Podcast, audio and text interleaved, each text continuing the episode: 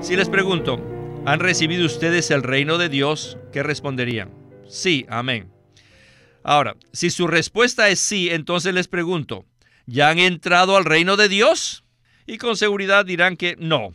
Y número tres, les hago otra pregunta más. ¿Tienen la certeza de que entrarán al reino de Dios? Personalmente, yo no tengo la certeza de que entraré. Bienvenidos al estudio Vida de la Biblia, un programa radial compuesto de segmentos del ministerio hablado de Witness Lee, que se centra en el disfrute de la vida divina conforme a lo revelado en las Santas Escrituras. Los invitamos a que visiten nuestra página de internet radiolsm.com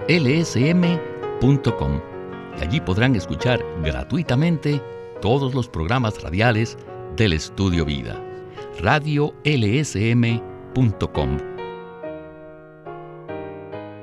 En este mensaje del Estudio Vida de Marcos consideraremos algunos requisitos cruciales para entrar en el reino de Dios, tal como lo revela el capítulo 10 de Marcos. La mayoría de nosotros recordamos la historia del hombre rico que se le acercó al Señor Jesús a preguntarle qué debía hacer para heredar la vida eterna. En su respuesta, el Señor lo animó a vender todo lo que poseía y dárselo a los pobres. Desafortunadamente, esto fue más de lo que el hombre rico pudo soportar, así que su semblante decayó y se fue triste porque tenía muchas posesiones y no podía cumplir lo que se requería. En cuanto a esto, los discípulos se asombraron ante la respuesta del Señor, pero él continuó diciendo, más fácil le es a un camello pasar por el ojo de una aguja que a un rico entrar en el reino de Dios. Este pasaje se encuentra en el capítulo 10 de Marcos, y a pesar de que es famoso por ser una historia bíblica, también ha asombrado a muchos estudiosos de la Biblia, ya que en ninguna parte de las escrituras se menciona este requisito para ser salvos. Nuestra salvación es por fe y no por obras, tales como vender todas nuestras posesiones y dar el dinero a los pobres. Entonces, ¿cómo debemos comprender esta historia? Pues bien, hoy recibiremos la ayuda a través de este mensaje, para lo cual hemos invitado nuevamente a Eric Romero para que nos ayudara a desarrollar este tema tan crucial. Saludos, Eric. Agradezco la oportunidad de estar aquí para ayudar a responder la pregunta de cómo debemos comprender esta historia. Como veremos, debemos comprenderla no solo en el contexto de la totalidad del Evangelio de Marcos, sino también en el contexto de la segunda parte del capítulo 8 y el comienzo del capítulo 9. Este segmento es el más sobresaliente de la revelación respecto a Cristo, la cruz y el reino. El hombre joven no preguntó qué debía hacer para ser salvo, sino qué debía hacer para heredar la vida eterna. Fueron los discípulos quienes preguntaron acerca de la salvación. En este contexto, heredar la vida eterna es diferente a lo que se menciona en Juan 3, donde dice que si creemos en el Hijo de Dios, tendremos la vida eterna en nuestro espíritu regenerado. En este caso específico de Marcos, heredar la vida eterna significa entrar en el reino de Dios en la era venidera del milenio. La clave en este mensaje es el reino debemos ver esta historia bajo el punto de vista del reino de Dios. Gracias, Eric, por esta palabra de introducción.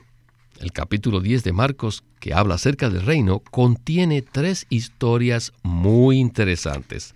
La segunda historia está relacionada con los niños. En Marcos 10:14 dice lo siguiente. Mas Jesús al verlo se indignó y les dijo, Dejad a los niños venir a mí, y no se lo impidáis, porque de los tales es el reino de Dios. La tercera historia es la que corresponde a los versículos que ya hemos leído acerca del joven rico. La respuesta del Señor indica que el contexto en el cual él estaba hablando es el reino, y ciertamente este es el punto de vista bajo el cual debemos comprender esta historia. Bueno, Con esta palabra de introducción ya estamos listos para ir al primer segmento del mensaje y así a escuchar a Witness y el estudio Vida de Marcos. Todos consideran que Marcos no es muy profundo como Mateo o Juan. Creo que todos piensan que Marcos es un libro para contar historias a los niños antes de irse a la cama. Pero cuando empecé a escribir las notas de la versión recobro, vino la luz. Este capítulo, el capítulo 10, es un capítulo sobre la enseñanza para aquellos que estaban en la cumbre de la revelación divina. Es para los que han visto la maravillosa persona de Cristo, quien es el reemplazo universal, que es todo inclusivo y excelente, y que han visto su muerte y su resurrección. Necesitamos permanecer en este terreno, en esta esfera, tenemos que quedarnos aquí si queremos comprender este capítulo. En este capítulo hay tres cosas. ¿Cuáles son? Número uno, el asunto del divorcio. Segundo, está el asunto de los niños, la bendición de los niños. Y tercero, las riquezas. Estos tres asuntos están relacionados con el reino de Dios. Si queremos entrar en el reino de Dios, debemos permitir que Cristo nos reemplace. Debemos aplicar su muerte y necesitamos disfrutar su maravillosa resurrección. Solamente cuando dejamos que Cristo nos reemplace y permitimos que su muerte nos anule y su resurrección nos suministre, entonces sabremos cómo conducirnos respecto al matrimonio, a la vejez y a las riquezas. Porque nosotros no somos limpios, somos sucios. Y Él nos muestra lo sucio que somos.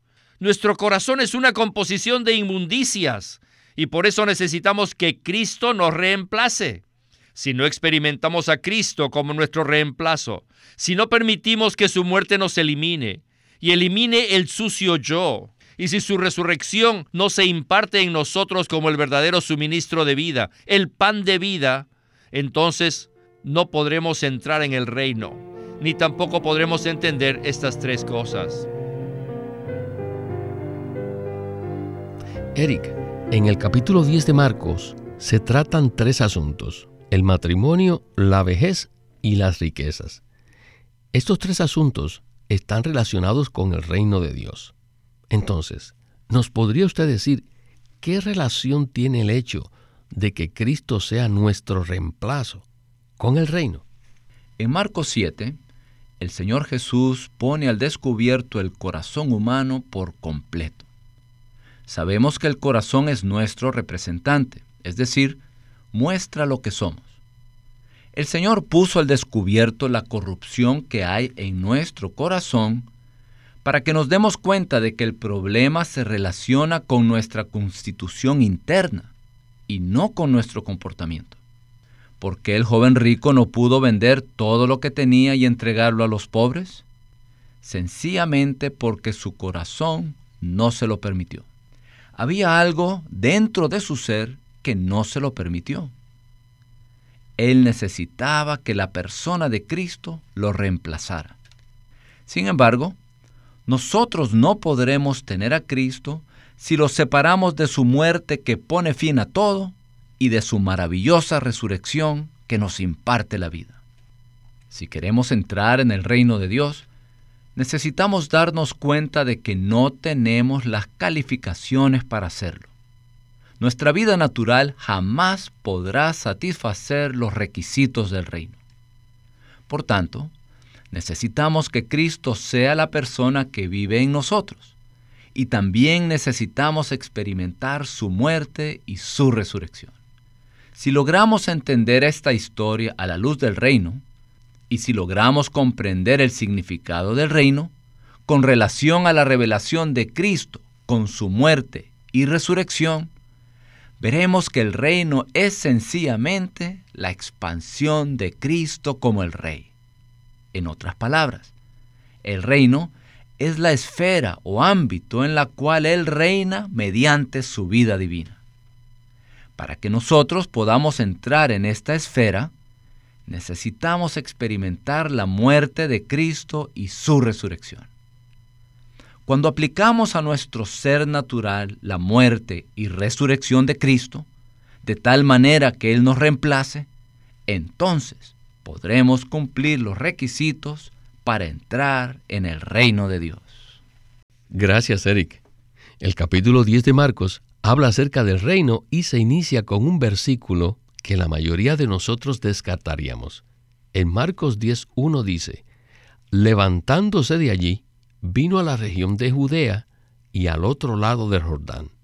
Y otra vez se juntaron a él las multitudes, y como solía, les enseñaba de nuevo.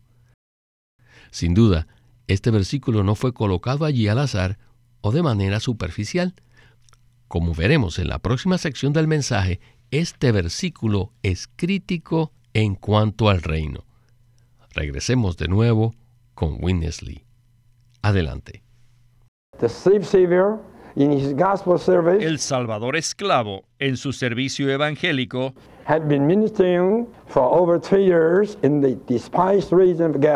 Ministró más de tres años en la región menospreciada de Galilea, lejos del templo santo y la ciudad santa el lugar donde tenía que morir para el cumplimiento del plan eterno de Dios. Todos sabemos esto como cristianos. Él tenía que morir por nosotros y tienes que preguntarte dónde. ¿Dónde iba a morir? ¿Cuál era el lugar y el tiempo que fue ordenado por Dios antes en el Antiguo Testamento? Él no tenía que escoger dónde tenía que morir. Él no tenía nada que escoger acerca del lugar. Él, como el Cordero de Dios, tenía que ser ofrecido a Dios en el monte Moría, donde Abraham ofreció a Isaac y donde se edificó el templo en Jerusalén. Era allí también donde tenía que ser crucificado según el modo romano de llevar a cabo la pena capital, para cumplir el tipo con respecto a la clase de muerte que padecería. Además, según la profecía de Daniel, en ese mismo año, se le había de quitar la vida al Mesías, Cristo. Mas aún como el Cordero Pascual, era necesario que se le diera muerte el mes de la Pascua. Y por eso tenía que ir a Jerusalén antes de la Pascua para morir allí el día de la Pascua, en el lugar y a la hora designados de antemano por Dios. Les quiero hacer una pregunta. El Señor había estado en Galilea durante tres años. ¿Por qué de repente se levantó y se fue al sur, a la región de Judea, al otro lado del Jordán. ¿Por qué? Lo hizo porque el tiempo de su muerte se había acercado. Él tenía que morir ese año, en el año que había profetizado Daniel, y además debía morir en el mes de la Pascua, tipificado por el Cordero Pascual, y debía morir en el día de la Pascua es decir, el día 14 del primer mes del calendario judío. El Señor debía morir en ese mes y en ese día. Si no, no podría haber tomado el tren para que se cumpliera la economía de Dios. El tren de Dios tiene su horario y es exacto. Si uno no está a la hora, uno pierde el tren. Esto no es algo insignificante. Pues bien, Eric, el segmento que acabamos de escuchar es como una ventana que nos muestra la manera como Winnesley estudiaba la Biblia y el modelo que estableció para nosotros. ¿Qué nos puede comentar respecto a esto? En cuanto a la Biblia, no podemos dar nada por sentado. Debemos respetar cualquier pasaje de la Biblia y leer la Biblia con un espíritu de oración para poder comprenderla apropiadamente. Podemos pensar que la salida del Señor de Galilea a Judea es un simple hecho histórico, pero no lo es.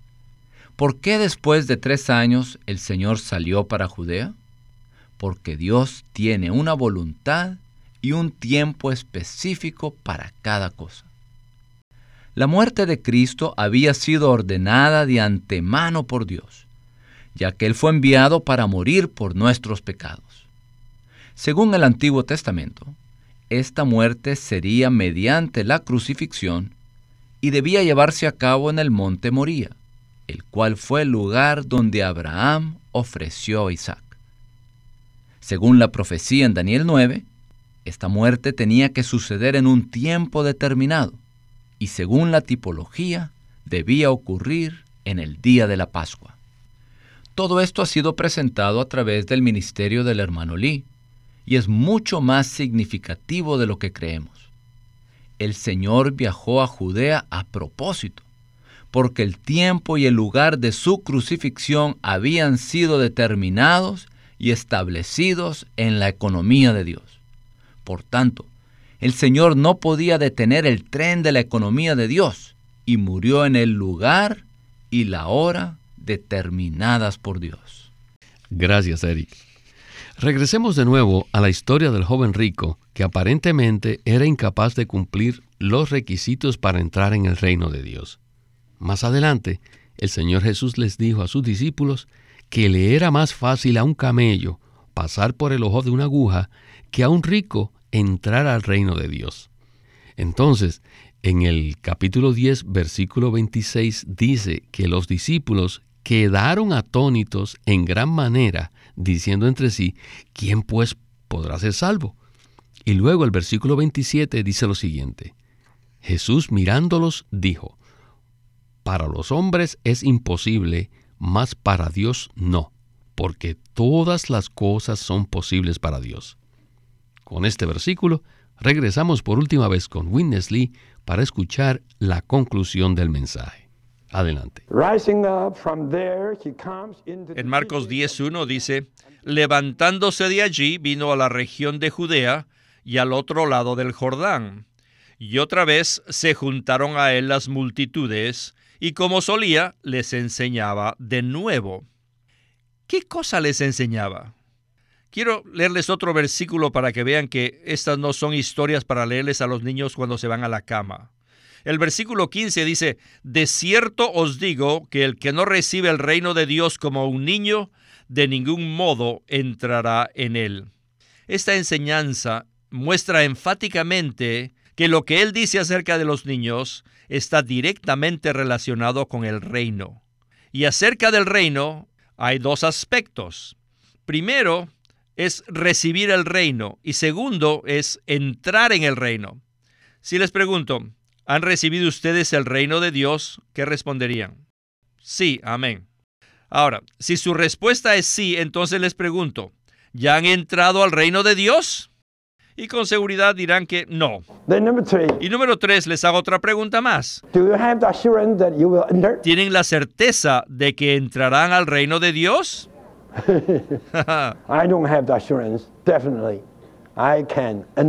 Personalmente, yo no tengo la certeza de que entraré. Luego, un tercer caso respecto al joven rico, y esto se relaciona por completo al reino. Veamos lo que el Señor le dijo en el versículo 25. Más fácil es a un camello pasar por el ojo de una aguja que a un rico entrar en el reino de Dios. Esta no es simplemente una historia infantil, sino que es una palabra muy seria en cuanto al reino de Dios. Los discípulos se quedaron atónitos en gran manera y se preguntaron entre sí, ¿quién pues podrá ser salvo? Ah, aunque el Señor les enseñaba a los discípulos en cuanto a entrar al reino, a ellos solo le preocupaba la salvación ellos pensaban igual que nosotros, ¿verdad? El Señor no se refería a la vida eterna que recibimos en el momento de ser salvos, sino que todo este capítulo por completo está relacionado con recibir y entrar en el reino de Dios. Bueno, Eric, creo que hemos llegado a un punto clave hoy. Pienso que los discípulos al igual que muchos cristianos hoy día, pensaban que el reino simplemente equivale al cielo. Por tanto, entrar en el reino significa para ellos entrar en el cielo y ser eternamente salvos. Sin embargo, esto no es lo que revelan las escrituras, ¿verdad? Definitivamente este no es el caso según la Biblia. Si nosotros consideramos que el reino de Dios equivale al cielo, eso significa que estamos leyendo y estudiando la Biblia de una manera tradicional, y dicha tradición llega a convertirse en un velo. Algunos predicadores dan mensajes referentes a no descuidar la salvación tan grande, usando para ello el libro de Hebreos, y luego dan un mensaje evangélico. Pero hay que darnos cuenta de que ese no es el tema de Hebreos. El libro de Hebreos nos da una revelación profunda acerca de Cristo, el nuevo pacto y el reino en la era venidera. No obstante, los así llamados cristianos evangélicos solo piensan en la salvación y usan la Biblia solo para ese propósito. A ese respecto dicen que después de ser salvos nos vamos para el cielo a fin de tener una vida eterna. Sin embargo, el tema del reino está completamente velado para ellos. Cuando alguien presenta la revelación acerca del reino, basado en la palabra pura, así como lo hace Witness Lee, muchos se sorprenden o simplemente no pueden aceptarlo. Quizás piense lo mismo que pensaron los discípulos y digan para sus adentros, ¿quién pues podrá ser salvo? Prefiero pensar que entrar al reino es ir al cielo y entrar en la vida eterna. Bueno, este tipo de pensamiento está leudado, está lleno de levadura. El tema del reino es un asunto muy serio. En este ministerio el hermano Lee se deshizo de todas las cosas religiosas por la misericordia del Señor y acudió a la palabra pura con un corazón puro confiando en la unción del Espíritu y buscando su luz. Como resultado, tenemos un precioso ministerio. El reino de Dios es un asunto central en el Nuevo Testamento y es un asunto crucial para Dios. Necesitamos ser revolucionados en cuanto a nuestro entendimiento y centrarnos en la persona de Cristo, con su muerte y su resurrección, para el reino. Este es un mensaje acerca del reino. Toda la narrativa que hay en Marcos incorpora los principios del reino. Necesitamos comprender este pasaje de Marcos a la luz del reino. Y el reino requiere que Cristo, con su muerte y resurrección, sea nuestro reemplazo. Este ministerio habla acerca de la persona de Cristo con su muerte y resurrección por causa del reino de Dios. Y no puedo más que decir amén, amén a esta palabra. Sin duda, una cosa es que seamos salvos de manera general y otra muy diferente es que entremos en el reino de Dios. Con frecuencia, recomendamos a todos los que escuchan estos mensajes que por favor lean los libros impresos del estudio vida de la Biblia Debido a la seriedad de este tema del reino, es muy útil que podamos leer los estudios vida de Marcos y Mateo junto con las notas de pie de página de la Santa Biblia versión recobro.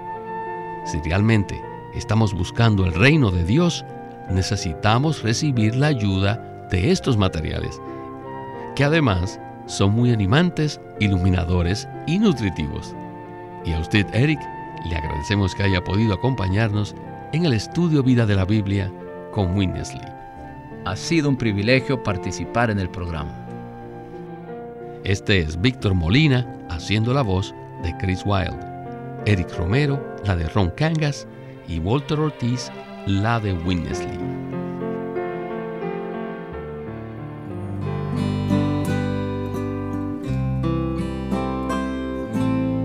Living Stream Ministry presenta el libro La salvación en vida que Dios efectúa, por Witness Lee. En este libro, Witness Lee presenta la tremenda revelación de que nuestra salvación tiene dos aspectos, que son el aspecto jurídico, donde Cristo nos redimió de la caída y del pecado con su muerte, pero también después de habernos redimido, mucho más nos salva por medio de su vida la cual Él imparte por medio de su Espíritu a nosotros. Les recomendamos a todos leer este libro para estar muy claros de cómo se efectúa la salvación en vida hoy en nuestra vida cotidiana. Y al final, cómo seremos glorificados con la gloria de Dios. La salvación en vida que Dios efectúa por Witness Lee. Witness Lee nació en 1905 y fue criado en una familia cristiana. A la edad de 19 años fue completamente capturado para Cristo, a quien se entregó incondicionalmente para predicar el Evangelio el resto de su vida. Él nos ha dejado una presentación prolífica de la verdad en la Biblia. En 1965, el hermano Lee estableció el Living Stream Ministry, una corporación sin fines de lucro en Anaheim que oficialmente representa el ministerio de Watchman Nee como el de sí mismo. Este ministerio enfatiza la experiencia de Cristo como vida y la unidad práctica de los creyentes. Este énfasis llevó a las iglesias bajo su cuidado a que crezcan en la vida cristiana y su función en el cuerpo de Cristo. Él tenía la convicción de que la meta de Dios no es tener solo grupos o fraternalismos cristianos, sino el cuerpo de Cristo. Con el tiempo, los creyentes se reunieron simplemente como las iglesias en su localidad como respuesta a esta convicción. El estudio vida de la Biblia se centra en la experiencia de Cristo como vida, en el aspecto práctico de la unidad de los creyentes. A través de los mensajes del estudio vida, Winnesley recalcó la importancia de que nosotros crezcamos en vida y ejerzamos nuestra función como cristianos a fin de que el cuerpo de Cristo pueda edificarse a sí mismo en amor. Si tiene alguna pregunta o comentario acerca del programa, o si le gustaría conocer a otros cristianos en su área que disfrutan este ministerio, lo animamos a que se comunique con nosotros. Por favor, envíenos un correo electrónico a estudiovida.lsm.org. Estudiovida.lsm.org. O llámenos a nuestro teléfono gratuito 1-800-810-1149. 1-800-810-1149. Además, si desean, pueden comunicarse con nosotros enviándonos un correo electrónico a estudiovida.lsm.org. Una vez más, estudiovida.lsm.org. RG.